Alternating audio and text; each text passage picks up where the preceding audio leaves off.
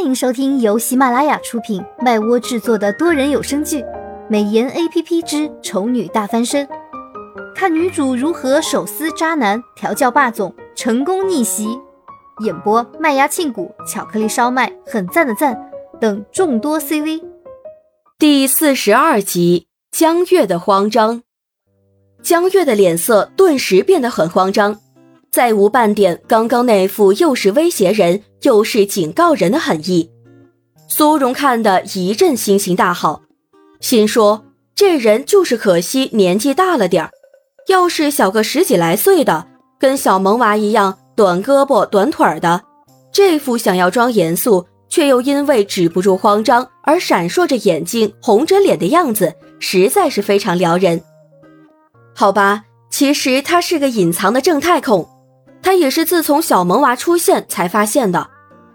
江月慌张了一会儿，似乎是觉得自己这样子太丢脸了，便恶狠狠地丢下一句：“不要再让我发现你打许离的主意，不然就算你对我一点威胁也没有，我一样不会手软。”然后就转身急急躁躁地走了。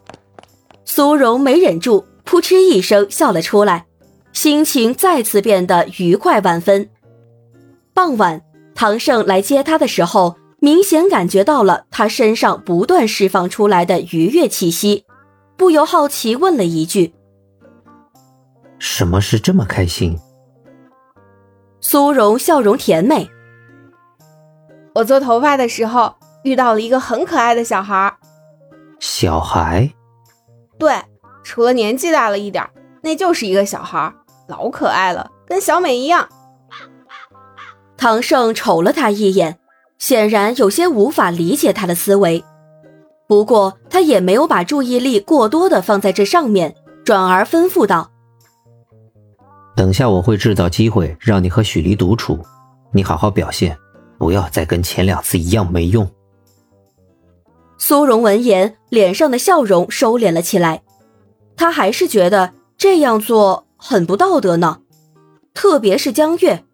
虽说他刚刚还觉得对方挺可爱的，但是如果真的让对方知道他故意接近许离的话，恐怕对方的威胁也不能完全当做耳边风了。为什么一定要让我接近许离呢？苏荣小心翼翼地询问道。许离不仅是个 gay，还有了固定的伴侣。要让他一个女人去接近他，简直是比登天还难。如果唐盛真的喜欢许离，想要来个趁虚而入的话，不觉得由自己亲自出马，或者是找个小男生代替他执行这个任务的成功率更高吗？苏柔面带疑惑地看向唐盛，唐盛专心地开着车，似乎没有听到他问的问题。过了好一会儿，才回答道。不用白不用。苏荣眼冒问号，唐盛瞥了他一眼，勾唇道：“你吃我的，住我的，还每个月从我这里领钱，我不找你找谁？”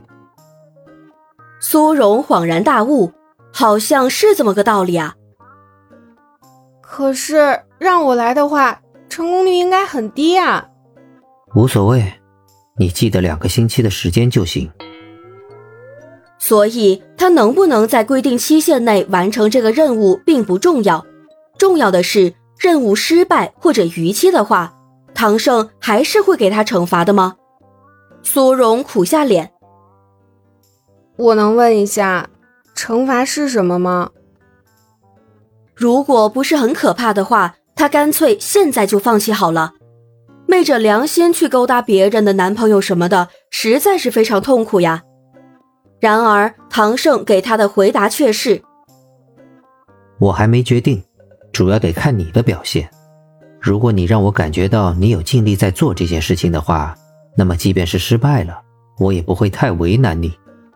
但如果让我知道你偷懒的话……”后面的话唐胜没说出来，不过也够苏荣忐忑的了。